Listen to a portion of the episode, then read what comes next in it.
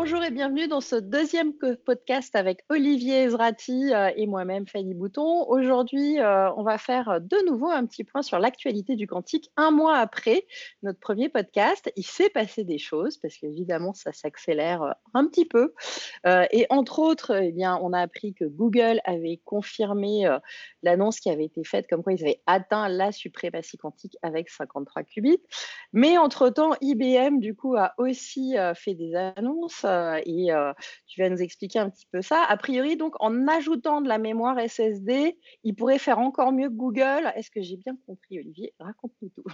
Alors précisément, la veille de la publication dans Nature du papier de Google, euh, qui est devenu le papier officiel qu'on avait vu il y a un mois, IBM effectivement a publié un autre papier qui fait 39 pages où ils disent qu'avec une certaine quantité de stockage additionnel sur le supercalculateur IBM Summit, il pourrait réduire le temps de calcul qui avait été estimé par euh, Google à 10 000 ans à environ 2 euh, jours et demi. Donc il passe de 10 000 ans à 2 jours et demi, sachant que Google est à 3 minutes.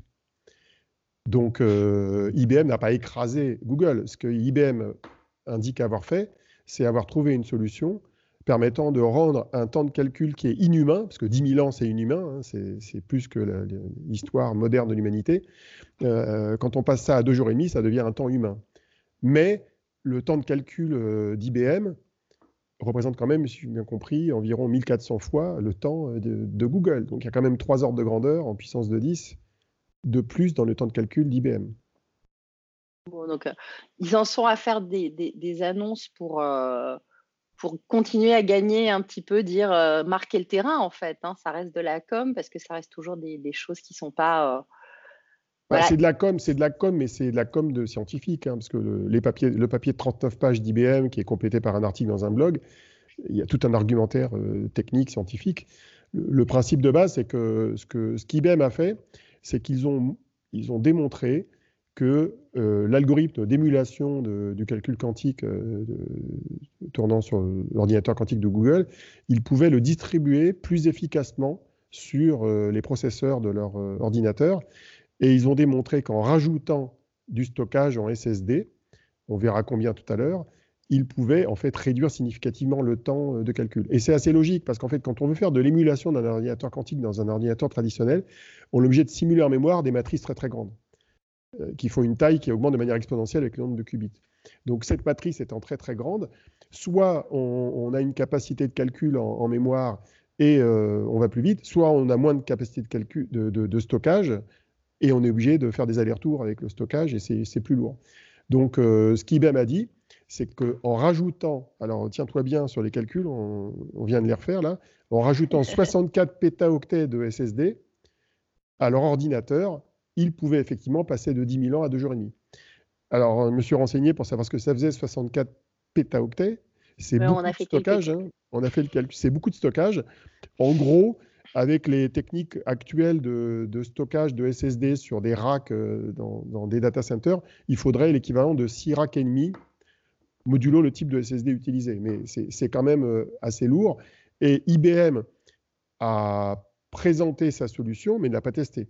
Ils ont dit, voilà, si on rajoute 6 euh, racks de SSD, avec notre algorithme, voilà ce que ça donne en temps de calcul.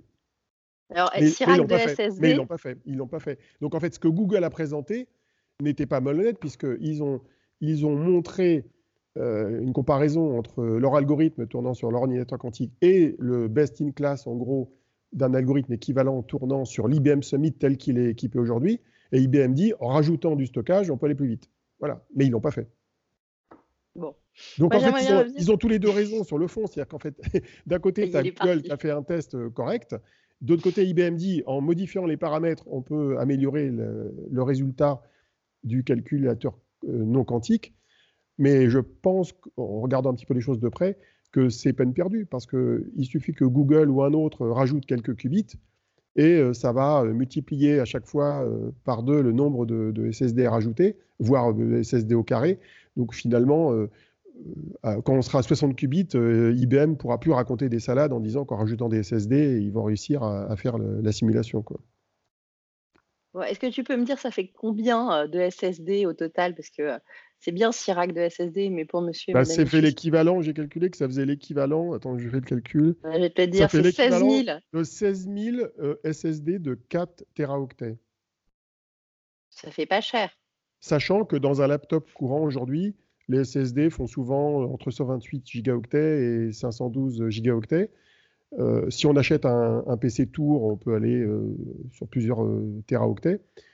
et un SSD de 4 teraoctets aujourd'hui, je crois que ça coûte dans les 1000 euros, aux alentours, plus de 1000 euros, je crois. Oui, ça, ça, reste pas encore, bah, accessible à tout le monde. Hein. Tu fais 16 000 fois, bah, ça fait quand même quelques millions de dollars, quoi, donc à rajouter à la machine.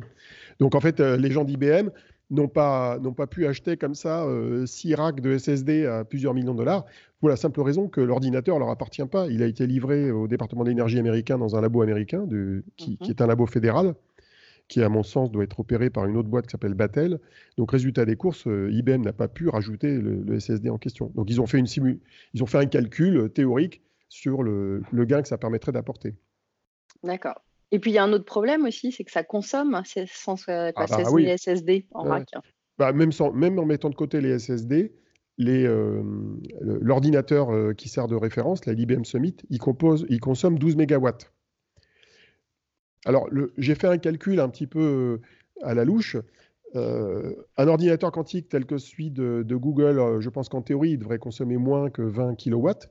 Alors, il semblerait qu'il faille quand même des ordinateurs autour euh, dont j'ai du mal à obtenir les données sur la consommation, mais en gros, la partie purement quantique, euh, euh, c'est moins de 20 kW, on va dire 15 kW, ce qui est, ce qui est la référence du marché, sachant que l'énergie qui est dépensée, elle sert surtout au frigo, hein, au système de cryostat qui refroidit à 15 millikelvin la, la, partie du calcul, qui doit être extrêmement froide. Donc, on a, on a en termes de puissance brute un rapport de, si je ne me trompe pas, de 1 à 1000 à peu près. Sauf que dans un cas, le calcul dure 3 minutes et dans un autre cas, il dure 1400 euh, fois ça, c'est-à-dire deux de, jours et demi. Donc ça veut dire quoi? Ça veut dire que, en gros, à la louche, l'énergie dépensée par la, solution d'IBM, sans compter les SSD qui ont été rajoutés, c'est un million de fois plus que l'énergie euh, consommée par l'ordinateur quantique. Donc ça veut dire quoi? Ça veut dire qu'on a, même avec le, le résultat qu'IBM a présenté, un rapport de 1 à 1 million en énergie, un rapport de 1 à 1400 en temps de calcul. Donc ça montre quand même ce qu'on appelle, pas forcément la suprématie quantique, mais ça montre ce qu'on appelle l'avantage quantique. Mhm. L'avantage quantique, c'est quand l'ordinateur quantique présente une, un plus par rapport à l'ordinateur classique, le supercalculateur classique, qui est soit lié à l'énergie, soit lié au temps de calcul, euh, soit lié à, d'autres paramètres qu'on peut mesurer. Donc ici, on a euh, deux rapports qui sont de plusieurs ordres de grandeur dans le temps de calcul et dans l'énergie consommée et dans le coût de la machine d'ailleurs aussi, et dans les mètres carrés occupés. Mm. Donc dans tous les cas de figure, l'ordinateur quantique d'IBM, euh, pardon, l'ordinateur quantique de Google sur ce cas présent, sur cet algorithme dont on avait déjà parlé la dernière fois, qui est un algorithme qui sert à rien, à peu de choses près, pas à grand chose, on a quand même un, rapport de, de, de, dans toutes les dimensions qui est favorable au quantique. Donc c'est quand même euh, pas mal. Donc c'est quand même pas mal pour l'ordinateur quantique, même si on est au milieu du guet, puisque ça ne sert pas à grand-chose. Il va falloir augmenter sérieusement le nombre de qubits pour pouvoir exécuter des algorithmes qui sont très utiles du point de vue industriel. Mais bon, c'est une étape clé. C'est encore une étape clé. Et tu penses que ça va être quoi la prochaine étape dans cette petite guerre là entre tous les constructeurs, en sachant que par exemple les Chinois communiquent pas trop, qu'on a qui, qui, qui, va être le prochain à dégainer d'après toi? Bah, sur quoi? il, suffit de regarder les, annonces euh, qui ont déjà été faites les 12 derniers mois de processeurs quantiques avec un plus grand nombre de qubits que 50. Alors, il y avait historiquement Google qui, en mars 2018, avait annoncé 72 qubits, mais là, ils sont revenus à 53. Mais euh, entre-temps, il y, a, eu fin 2018 IonQ qui a annoncé, euh, je crois, 129 ou qubits à peu près. Bon, sauf mhm. que pour l'instant, il n'est pas benchmarké, il n'est pas testé. Il semblerait que les taux d'erreur qu'ils obtiennent là-dessus soient pas trop mauvais mais on attend un bench. Et le jour où IonQ, dans lequel Samsung vient d'annoncer un investissement d'ailleurs la semaine dernière, euh, donc le jour où cette société américaine sera capable de tester ces 129 qubits, je peux te dire que là, euh, la suprématie quantique sera réellement atteinte. Quoi. Puisqu'on pourra exécuter des algorithmes qui réellement là seront d'un tel ordre de grandeur en termes de taille de calcul qu'aucun supercalculateur, euh, même celui d'IBM en rajoutant tous les SSD qu'ils veulent, ne pourra pas faire. Donc, c'est ça la prochaine étape. La prochaine étape, c'est en gros entre 70 et 100 qubits, ou voire au-delà de 100 qubits. Bon, modulo les incertitudes scientifiques qui restent très élevées sur le sujet, parce que beaucoup de physiciens disent qu'il est très difficile de stabiliser un grand nombre de qubits. Plus on en rajoute, plus c'est dur de les intriquer, plus c'est difficile de les stabiliser. Et donc, il y a une énorme Ça génère des erreurs. Bah, ça génère des erreurs, voire ce qu'on appelle la décohérence, c'est-à-dire la fin d'intrication entre les qubits. Donc il y a, beaucoup d'incertitudes sur ce sujet-là, mais je ne serais pas étonné quand même que dans, les, dans les quelques années qui viennent, peut-être même moins que quelques années, on soit capable de démontrer qu'on puisse aller au-delà de 60 qubits. Ok. Bon, bah, alors ça sera peut-être euh, IonQ, ça sera peut-être du qubit au silicium, même s'il faudra peut-être attendre un peu plus longtemps, avec la filière Intel ou la filière du CEA. Mhm. Euh, dans celles qui prétendent aller au-delà de 50 qubits, c'est celle que j'ai en tête. Euh, il y a les atomes froids aussi, euh, qu'il ne faut pas négliger. On a une startup en France qui s'appelle Pascal qui travaille là-dessus. il n'est pas impossible qu'aussi, avec les atomes froids, on arrive à faire des choses intéressantes, mais il faudra probablement un peu plus d'années de, mise au point. Ok. Bon, on a fait le tour de l'actu de cette semaine sur le quantique. Bah, j'espère que j'ai rien oublié parce qu'en fait, euh, il y a eu l'histoire de Google, l'histoire d'IBM. Bah, ce qui est intéressant, c'est de voir ce que la presse en a dit. la presse, elle est un peu perdue parce que c'est très difficile d'évaluer aussi bien les dires de Google qui sont répartis sur 70 pages, qui sont quand même pas forcément abordables comme un des mortels. Le document d'IBM, euh, il fait 40, 39 pages, euh, il est aussi compliqué à comprendre. Il est résumé dans un article de blog. Là-dessus, les communicants ont pris le relais. Euh, les médias ont pris le relais, ce qui fait qu'à la fin, on est perdu. Quoi. Enfin, on, quand je dis on, c'est le lecteur lambda. Quoi. On est facilement perdu. Donc, on a certains disent que ça y est, euh, l'ordinateur quantique va casser tous les codes de sécurité et RSA. Euh, et les clés RSA sont foutus. Oui, mais ça, voilà, ça c'est ce qu'on entend depuis des mois. C'est ce qu'on entend depuis un bout de temps, mais ça a été c'est revenu sur le coup de, de l'annonce de Google. Et donc, euh, non, pas encore. Oui, on, a même vu des gens qui euh, confondaient, euh, qui confondaient donc là, tout ce qui était l'arrivée d'une intelligence artificielle suprême, hein, le point de singularité, et, et la, la, la, suprématie quantique, ce qui est. oui, oui, oui, oui. Bah, ça, c'est, on a vu ça dans des grands papiers de, journaux. Bah, ça, c'est l'exemple de, de, manque de compréhension de ce que c'est que l'ordinateur quantique. Et, et d'ailleurs, un autre une autre compréhension qu'il va falloir qu'on développe, c'est arriver à comprendre l'intersection réelle qu'il y a entre le calcul quantique et l'intelligence artificielle. Euh, il se trouve qu'effectivement, certains types de réseaux de neurones vont pouvoir être entraînés grâce à des algorithmes qu'on appelle le quantum machine learning. Mm-hmm. Bon, euh, il semblerait néanmoins que ce ne soit pas la principale application intéressante du quantique pour l'instant, puisque euh, la quasi-totalité des réseaux de neurones qu'on veut entraîner aujourd'hui, on arrive à les entraîner avec les moyens du bord, avec des processeurs NVIDIA ou des équivalents. Donc je ne suis pas sûr qu'on ait besoin du quantique dans les cas les plus courants d'aujourd'hui, en tout cas pour le traitement de l'image ou le traitement du langage. Par contre, pour des besoins scientifiques très pointus, notamment en, tout ce qui est chimie organique, euh, voire même en, chimie inorganique, euh, en physique des matériaux, peut-être que ça, aura une utilité. Mais Oui, mais bon, ça ne va pas permettre, un ordinateur quantique ne permettra jamais d'avoir un Skynet ou euh, d'avoir une pensée. Ça ne va pas le rendre intelligent et il ne va pas ah, avoir sa propre pensée grâce à ça. Non, non. C'est ça qu'il faut qu'on arrive à casser parce qu'il y a ah plein de gens qui, en lisant les, articles qu'on voit dans la presse, c'est ce qu'ils comprennent. il faut vraiment qu'on désamorce ce sujet-là parce que ce n'est pas du tout le cas. Oui, oui, il y a du boulot. S'il fallait euh, traiter tous ces mythes, on n'en finirait pas. Hein. Ouais, non, mais bon, c'est bien de leur dire de temps en temps. Il faut le rappeler, effectivement. Bon. Sinon, tu voulais que je te parle un petit peu Alors, on va, on va dériver. Ah oui, toi, tu étais en Chine alors euh, pendant la semaine. Ouais, moi, j'ai fait un petit voyage avec Huawei. Euh, on est allé à Hong Kong et Shenzhen pour voir un petit peu, accompagner des startups qui avaient gagné un challenge Smart City. Donc, euh, des, des, startups qui, qui vont aider à, des, à, des, solutions pour, pour les villes intelligentes. Et on a eu, entre autres, la chance d'aller chez Hanson Robotics, qui est incubé dans le centre de recherche de Hong Kong. Euh, donc voilà, et puis euh, bah, comme c'est un peu une occasion rare, toi tu avais des questions à me poser par rapport à ça. ah bah c'est clair parce que ça fait partie des. Hanson, Hanson c'est Sophia, le robot, euh, le robot, le premier robot qui a eu une nationalité et autres. Et en général, on la croise de très loin sur scène. Ou mmh. moi, j'avais réussi à faire un selfie avec elle au CES quand elle passait dans un couloir, mais en courant, en bousculant 200 personnes. je me rappelle avoir vu aussi, effectivement. Donc, bah, la question que j'ai envie de te poser, c'est qu'est-ce que tu as vu de près qu'on ne savait pas déjà et notamment en termes de sophistication du dialogue homme-machine, puisque c'était ça le point clé. Après, le réalisme, euh, du robot, peu importe. D'ailleurs, c'est moi j'ai trouvé que la partie euh, mécanique des membres n'est pas spécialement développée par rapport à Asimo de Honda ou d'autres robots. Mm. C'est vraiment la partie dialogue homme-machine et le réalisme du visage qui sont censés marquer le coup. Qu'est-ce que tu as vu de beau alors? Alors, bah, qu'est-ce que j'ai vu de beau? Alors, déjà, j'ai appris qu'il euh, y avait 21 Sophia.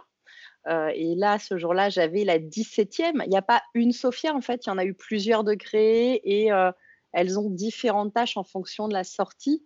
Donc, c'est pas une Sophia qu'on voit tout le temps. C'est, euh, c'est, euh, je pense qu'il y a deux modèles qui sont sortis et d'autres qui servent à, faire des. Euh, et tu veux dire que c'est des générations différentes ou ils en ont fabriqué plusieurs en parallèle? Non, c'était des générations différentes et, euh, et qui sont pas dédiées à la même chose. Je pense que si elle reste assise sur euh, scène, sur siège et en fonction de type de questions qu'on va lui poser, euh, voilà, celle que j'avais par exemple, savait pas bien sourire. Elle n'avait pas les bons mécanismes pour faire un beau sourire, alors qu'il y en a une qui a priori le fait beaucoup mieux. donc, donc voilà. Donc là, j'ai vu la 17 sur 21. on avait sur les photos, on voyait un petit numéro 17 à l'arrière du crâne dans la bulle plastique. C'est pas mal, oui. oui. Non, non, donc ça, voilà, ça fait partie des petits détails, tu vois, je le savais absolument pas et c'était hyper intéressant. Euh, l'autre, euh, l'autre chose, c'était euh, de savoir qu'ils ont énormément bossé, en effet, ils essayent de travailler tout le réalisme du visage. on va vraiment vers du, une tentative de faire du Blade Runner, c'est de se dire, bah, c'est, même, même au toucher, alors qu'on n'a pas l'habitude de pouvoir l'approcher, la toucher, donc on se dit ça n'a pas d'intérêt, faisons juste un truc qui va, qui mmh va donner cette expression. Mais pas du tout, ils vont jusqu'au jusqu'à en fait faire chauffer. C'est une peau donc synthétique, hein, elle est vraiment très très douce. C'est vraiment pas très loin de la peau humaine. Je pense que les yeux fermés en feraient la différence, mais quand même, c'est très doux, très, très agréable. Mais surtout, ils vont, ils vont jusqu'à chauffer. Elle est tiède, en fait. Donc quand on la touche, elle n'est pas, elle est pas froide. Mais elle, est à 37 degrés pile poil ou pas?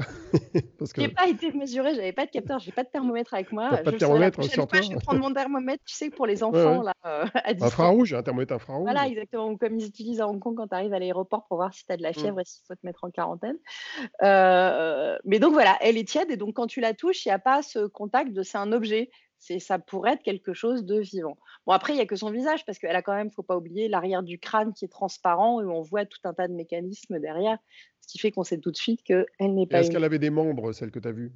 Non, donc elle, des jambes. elle, était posée sur un pied, elle était juste branchée pour faire des tests et discuter.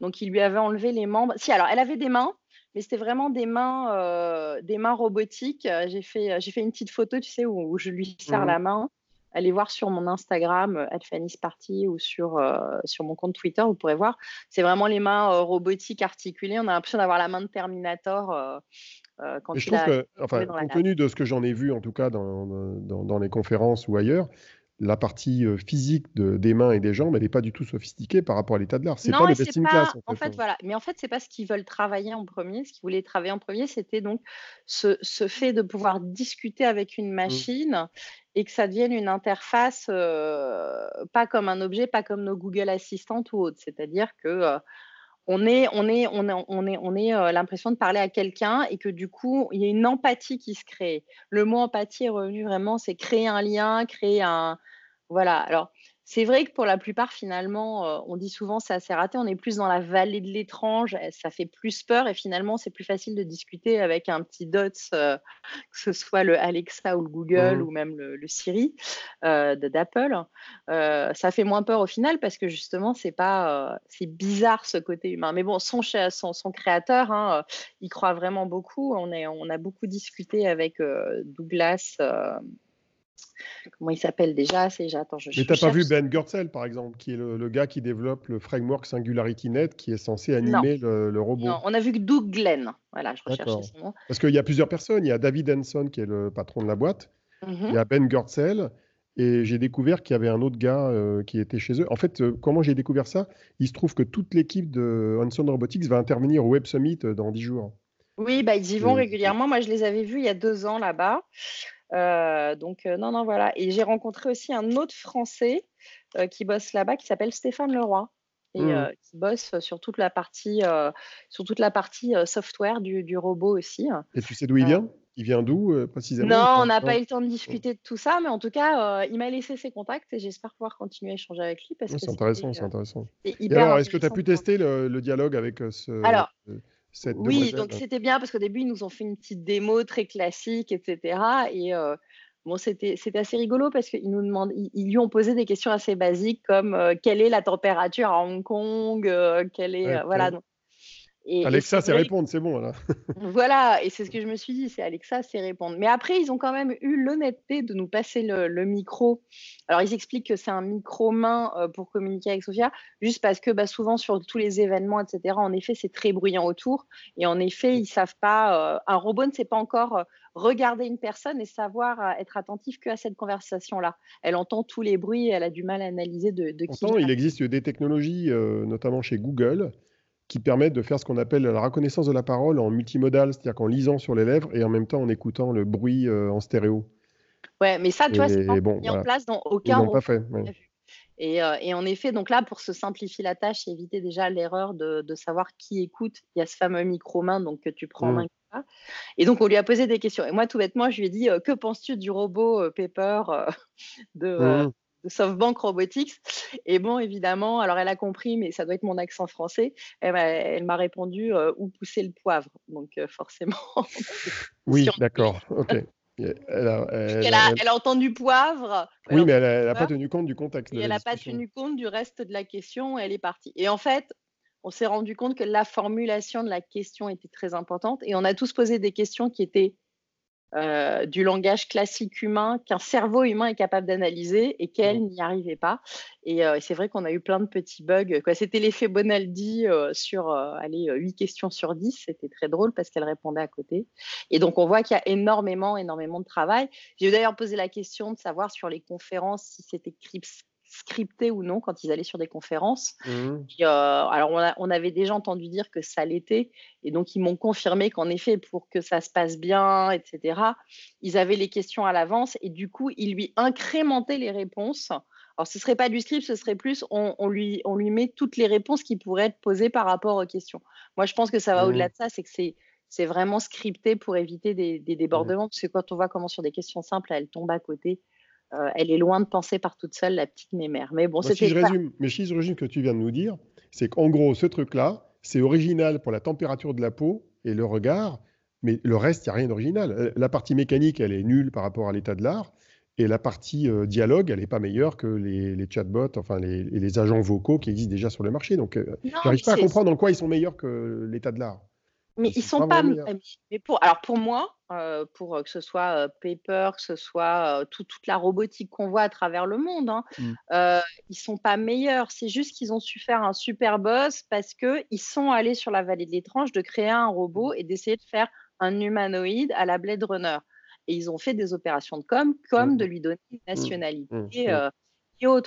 en Arabie Saoudite, il faut préciser quand même. Hein. Voilà, l'Arabie Saoudite par exemple, et que en effet sur un plateau télé, euh, c'est vachement, euh, ça, fait, ça fait un buzz monstre. Elle est allée chez Jimmy Fallon, elle est allée dans plein de grands shows télévisés parce que ça fait la blague. Mais SoftBank a fait la même avec Nao et avec Pepper, euh, avec des rencontres de politique, avec des spectacles, avec la Robocop World.